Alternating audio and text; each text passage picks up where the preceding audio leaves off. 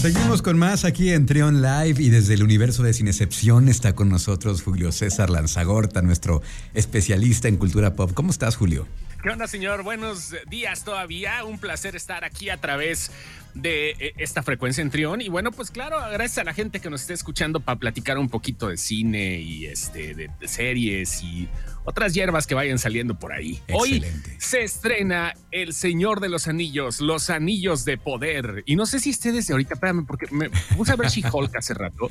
Sí. Este, no, se estrena en la noche. Hoy en la noche, como a las 7 de la noche más o menos se estrena Rings of Power, donde vamos a regresar a, la a la mitología de J.R.R. Tolkien, uno de los escritores de eh, este tipo de eh, pues eh, series fantásticas más importantes de toda la historia. Nos vamos a ir a la Tierra Media otra vez a ver a los elfos, a los hobbits, bueno, no a los hobbits, sino como como los antepasados de los hobbits, ¿no? A, los enanos, a todos los que conllevan esta bonita historia que, bueno, pues tiene lugar, como les digo, en la Tierra Media, no tiene nada que ver con el planeta donde vivimos nosotros, pero bueno, siempre ha sido un poquito complicado hacer la comparación, ¿no? Realmente los primeros episodios ya se pudieron ver, algunas personas ya tuvieron la oportunidad de verlos, la serie más cara de la historia hasta este momento, tan solo la primera temporada, hicieron dos al mismo tiempo. La primera temporada costó 450 millones de dólares. Wow. La primera temporada y este, pues sí, tiene que estar marcada obviamente por unas cosas que quizás, este, pues a lo mejor no tomamos en cuenta, pero Primero, la obra literaria estaba pensada en una época donde las cosas ahorita ya no son, donde las cosas que se ven en esa, en esa obra ya no son correctas en la época actual. ¿Me explico? Claro, se adaptó, ya se tuvo que adaptar a los tiempos actuales. Tolkien era un poco racista hasta cierto punto, ya no se puede ver eso. Igual la versión de, de, Peter Jackson, que ya tiene 20 años que salió, 21 años que salió la versión de Peter Jackson, que este, pues fueron las que definieron visualmente cómo debía de verse el entorno del Señor de los Anillos. Y pues eh, es una adaptación que pues es una jugada un poquito arriesgada que pues, va a platicar acerca de los sucesos históricos de un tiempo un poquito más para atrás, ¿no? Este, los, hombres, eh, la caída del imperio de los hombres, este, eh, montón de cosas que, bueno, pues no se vieron en las películas y que quizás también faltaron de ver en los libros, pero que se, se adueñó Amazon, que es la única que tiene los derechos televisivos, porque lo demás ya se, ya se vendieron. Todos los derechos, tanto de películas, videojuegos, libros próximos y demás, ya se vendieron a una compañía nórdica que se dedica, entre otras cosas, a hacer videojuegos. Pero televisión lo tiene los derechos Prime Video, tal cual. Que esto va, la expectativa es alta.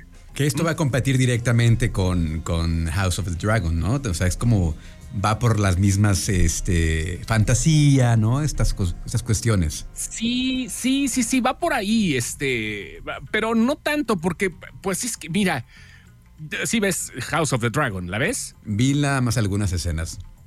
Sí, no, bueno, si la gente que ve House of the Dragon se, se, dará cuenta que efectivamente pues, es una novela, ¿no? O sea, de una u otra forma todo es así, capitulado y demás, pero, pero pues House of the Dragon es para el público quizás ya eh, que piensa que las cosas van a ser de esa forma en el universo de George R. R. Martin, que ya sabes que es raro, ¿no? Los dos, uno es J.R.R. Tolkien y el otro es George R. R. Martin. Ajá.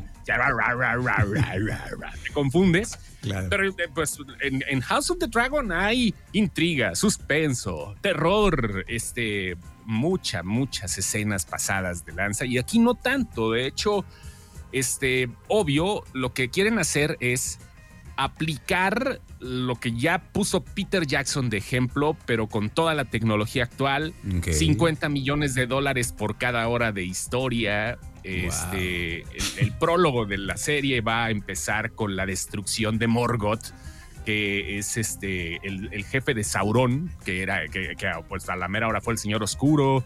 Y bueno, pues un montón de cosas más, ¿no? Pero, pero visualmente es es, espectacular lo, que, lo que vamos a ver. Si tienen la oportunidad de verla y de escucharla como debe de ser en un formato HDR10, que es lo máximo que soporta um, eh, Prime, pues adelante. Este, Y escucharla en, en, un Dolby chido también, pues debe de ser así, ¿no? Porque esa es la espectacularidad que están buscando. Aunque déjame te digo, hay una exclusividad con Samsung por parte de, de Prime, por lo menos en esta serie. Algunas escenas y esto es para los que tengan la oportunidad, ¿no? O sea, eh, los que tengan la oportunidad de tener una televisión 8K de Samsung, una QLED, no recuerdo el modelo, va a haber escenas en 8K. Wow, ya. Órale. Así ya. se, va a poder ver en 8K, ¿no? Y, lo que le puse la vez pasada y la gente, ah, chido, procedo a verla en mi Alcatel. Oye, este es de esas, de esas, este, de esos productos que los fanáticos son muy exigentes, ¿no? Y luego, luego, si algo no les gusta, se va a volver una revolución en las redes sociales. Mira, ¿sabes qué es lo que pasa? Este tipo de obras, por ser tan magnánimas, por ser tan este, apoteósicas, mira las palabras domingueras para que se escuche. Ay, mira, el de cultura geek sí sabe, ¿no? además le está diciendo al meme. No, este, por ser tan así, normalmente jalan una, una este, horda de fans. El ah, problema es el fan base. Es el gran problema, ¿no? Es, eh, prácticamente porque no se ponen de acuerdo y porque entre el mismo fan base se destruyen, como pasa con Star Wars, como pasa con Marvel. Como pasa con DC, como pasa con Mac y Windows, ¿no? Todo el fandom es autodestructivo, sobre todo porque todos quieren tener la razón y así es la ñoñiza, lamentablemente. Cuando se trata de esto, no, es que yo, es que no, sabes que estás mal porque en el número 35 de la edición todos los detalles, claro. Todos los detalles. Están locos. El gran problema de estas obras es el fanbase, porque así como va a haber unos que van a decir que van a divertirse a fin de cuentas, que van a tener un rato de sano y solaz esparcimiento, de entretenimiento, va a haber otros muy clavados o va a haber otros que simplemente por el hecho de que no es como ellos quieren, van a empezar a hacer un review bombing. El review bombing es algo tan sencillo como que tú te vas a una página que refleja la votación de la gente para ver si una serie es buena o mala, o una película o una obra en general es buena o mala. Y tú, como eres un fan enojado, juntas a varios fans que están igual de amargados que tú y empiezan a votar negativo para que esa serie o esa película o esa obra tenga una calificación baja ante los ojos de la gente. ¿Me explico? Sí, sí, sí. Está muy cañón y eso existe. Pasó con She-Hulk apenas. Sí, es un desprestigio, lo acabas de decir. Pasó con She-Hulk apenas que este, pues a la gente no le gusta. Yo soy bien relajado con She-Hulk. Acabo de, por, cierto, acabo de ver el episodio hace rato. ¿Qué tal? Qué maravilla. Yo estoy bien. A mí me da risa. Es una comedia de situación con superhéroes. Yo, la neta, traigo unas ganas enormes y cómo no la neta. ¿eh? Esto va entonces por otro lado, no es necesariamente la historia heroica y este. ¿No? Así como apocalíptica, todo lo que hemos visto de Marvel. no, no, no, es cotorreo nada más. Es, un cotorreo, es una comedia de abogados. Es, eso, lo que es neto, ¿eh? Este es una comedia de abogados que, este, que tiene superpoderes y está muy chido porque tiene. De hecho, se burla, no es spoiler, sino de repente se burla She-Hulk, porque este, hoy hay, dos cameos importantes en la serie, este, y al principio, como puede romper la cuarta pared, se le acerca al público y dice, oigan, yo sé que ustedes están esperando que esta sea una serie de cameos y no lo es. Bueno, eh, tuvimos a Hulk, tuvimos a tal y ahora viene tal. Espérense, bueno, sí es una serie de cameos, pero yo soy la protagonista, ¿eh? Y entonces empiezan también a, caer los encabezados de los periódicos de la gente quejándose. ¿Por qué siempre debe de haber una versión femenina de un superhéroe? ¿Por qué este, así empiezan a hacerse burla ellos mismos? Es una belleza She-Hulk si la tomas como debe de ser por el lado amable, dijera la chilindrina. La neta, ¿eh? O sea, es una mm. belleza She-Hulk. Muy no bien. puedo quejar. Eso en cuanto a, lo de las, las redes, perdón, a las plataformas de eh, ya hablamos de Disney Plus, ya hablamos de Amazon Prime, en Netflix, algo interesante que, recomendar. Ah, claro, mañana estrenan Elvis también en HBO. Ah, ya mañana, ok. Ya mañana, sí. Qué rápido, ¿no? Muy poquito tiempo en, cines. O ya se No, pero es que es HBO, ¿no? O sea, digo, ya sabes que le subieron un poquito más a los 45 días, pero pues para la banda que quiera ya aventarse acá la historia del rey del rock, digo, pues ya a partir de mañana. Ya septiembre se va a poner sabroso. El próximo 8 de septiembre es el día de Disney Plus. Este, llegan algunas otras series, también películas. Netflix acaba de sacar todo su itinerario para todo el año, lo que resta del año, y vienen cosas muy interesantes. Este, para todos los gustos es que Netflix es bien progre, ¿no? Pues vayan a ver los especiales de stand-up para ver si es cierto que es progre, no, hombre, al contrario. Creo que es lo bueno, la ventaja de las, la ventaja de, estas aplicaciones que, puedes encontrar de todo. Yo no sé, es tan fácil que era antes, ¿no? Que decías, no me gusta, pues lo apagas o le cambias de canal. Pero ahorita es el deporte internacional, quejarse como debe de ser. claro. ¿No? Sí, de acuerdo. Sí, ahora ya, y ahora con tanto contenido no sabes ni para dónde voltear. Creo que pasas, ya lo hemos platicado, pasas más tiempo buscando qué ver que lo que realmente le inviertes en disfrutar de alguna serie o alguna película. Oye, eh, Ezra Miller me impactó, me llamó mucho la atención esta noticia que va a ser la película de Salvador Dalí. ¡Wow! Y va, a ser el papel de Dalí joven. La película se llama Daliland, que no es spin-off de La La Land, no, es Daliland. Este, y habla acerca de la vida de este pintor, de escultor, bueno, de este artista, porque es tal cual, ¿no? Uno de los más locos de la historia del arte que bueno, pues tenía y ya merecía su, su, propia película, ¿no? Él va a ser la versión joven, la versión adulta de Salvador Dalí la va a interpretar Sir Ben Kingsley, que es uno de los más grandes actores de su generación, sin lugar a dudas, ganador del Oscar, por ejemplo, por Gandhi, entre otras películas más que ha tenido a bien, eh, eh, pues sacar cosas interesantes y a veces no, como la versión del mandarín de, Iron Man 3 que regresa para otra próxima serie en Marvel, se llama Wonder Man, ya estaremos explicando de ella más adelante. Pero sí, Dalilan ya se está acercando y es una de esas películas que valdrá la pena ver nada más por el contexto. Yo sí quiero ver ¿Por qué estaba así de orate Salvador Dalí? ¿Y por qué esa genialidad la tenía que demostrar de esa forma? yo, yo, estoy, estoy ávido de buscar explicación al respecto. ¿Y en qué va la situación de, este actor, de Ezra Miller? Eh, había, había dicho. Ok. Dijeran, dijeran en el chavo, ahí va el perro arrepentido con la cola entre las y lo que pasa es que tenía que hacerlo, ¿no? De una u otra forma dice que Flash, Barry Allen es uno de sus personajes favoritos, las cosas al parecer van bien, ya ahorita, ya el destape de las fotos de la Lilan quiere, quiere decir, perdón, que pues de una u otra forma no está cancelado. O sea, que, es lo, que, pasa ahorita. Nomás espérate tantito, porque no nada más te cancelan, sino te hasta te hacen tu documental como con Army Hammer, ¿no?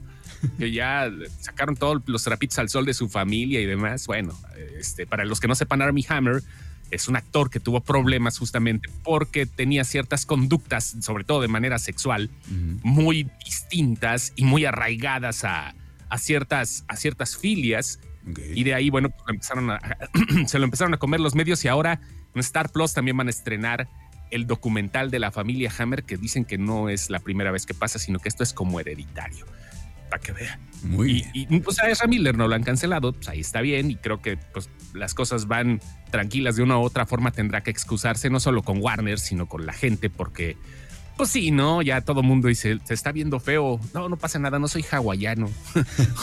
y cosas así. Oye, este, ya lo recomendamos en la semana, pero eh, el lunes, perdón, el martes tuvimos la premiere de esta película que se llama El sastre de la mafia. Eh, es una eh, historia que está situada a mediados de los, de los 50 en Chicago y básicamente es un sastre que por circunstancias tiene que ser fachada para que ciertos mafiosos hagan ahí sus business. Eh, de pronto pasa algo, hay un asesinato y todo sale de control. Es esas películas que tienen cierta, cierta genialidad, el guion va hacia un rumbo y de repente la película toma otro rumbo totalmente distinto te sorprende, está el factor sorpresa, como siempre, que a mí me encanta el factor sorpresa. Y es una gran película, está, justamente hoy se estrena en, cines, El sastre de la mafia, que nos invitaron nuestros amigos de Cine Caníbal a, tener la premiere el martes, así que pues no se la pierdan, ahí está mi recomendación. además tiene buen elenco, ¿no? Se vuelven a juntar Soy Dodge con, este, con Dylan O'Brien, que los acabamos de ver en una película que está en Star Plus también, que se llama, este... Ay, se me olvida el nombre, pero búsquenla, ¿no? Está, no está tan buena, pero ahí está. Esta CD Outfit es el nombre en inglés, el sastre de la mafia. Véanla.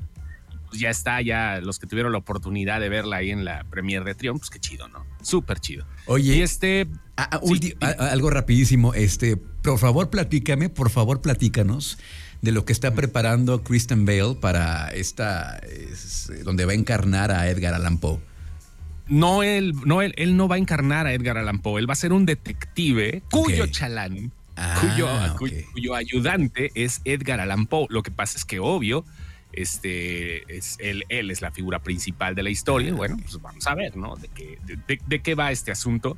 La película se llama The Pale Blue Eye y creo que viene para el 6 de enero a Netflix, si mal no recuerdo.